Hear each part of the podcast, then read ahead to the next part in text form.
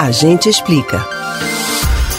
O orgulho que o povo pernambucano sente da própria coragem é proporcional ao amor que tem por essa terra. Demonstrações de tais sentimentos marcam a história desse pedaço do Brasil. Uma delas é a Batalha do Monte das Tabocas, em Vitória de Santo Antão, que está completando 377 anos. Você sabe qual foi o contexto e a importância desse episódio? A gente explica.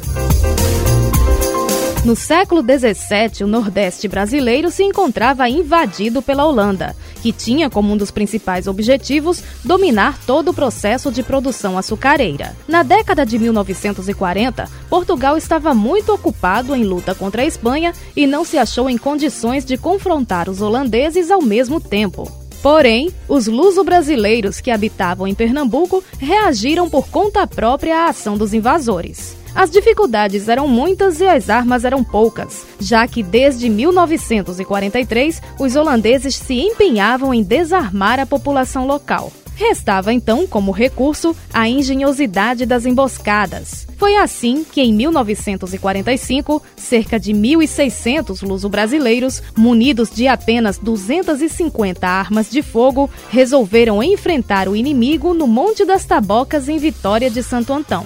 A maioria dos combatentes locais não tinha experiência de guerra, mas eles eram guiados pelo capitão Antônio Dias Cardoso, que era experiente no planejamento e execução de combates. Usando as partes altas do monte como trincheiras e se escondendo entre os tabocais, os revoltosos conseguiram derrotar o adversário, mesmo ele sendo militarmente muito superior. Depois de vencidos, os holandeses debandaram do monte, deixando para trás diversas armas, que acabaram usadas pelos luso-brasileiros em batalhas seguintes. O episódio ocorrido em 3 de agosto daquele ano foi o primeiro grande confronto da insurreição pernambucana, um movimento revolucionário que conseguiu sitiar e combater os invasores até fazê-los se retirarem em 1654. Atualmente, o dia 3 de agosto é feriado municipal em Vitória de Santo Antão. Nesta data, a sede administrativa do governo do estado funciona temporariamente no município, em homenagem ao momento histórico. No entorno do famoso monte, existe o Parque Histórico Estadual das Tabocas, criado em 1978 pelo governo de Pernambuco.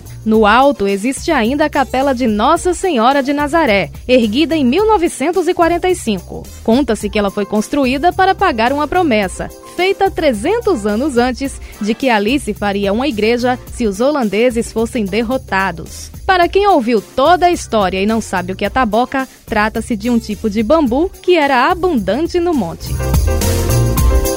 Você pode ouvir novamente o conteúdo deste ou outros A Gente Explica no site da Rádio Jornal ou nos principais aplicativos de podcast: Spotify, Deezer, Google e Apple Podcasts. Betânia Ribeiro para o Rádio Livre.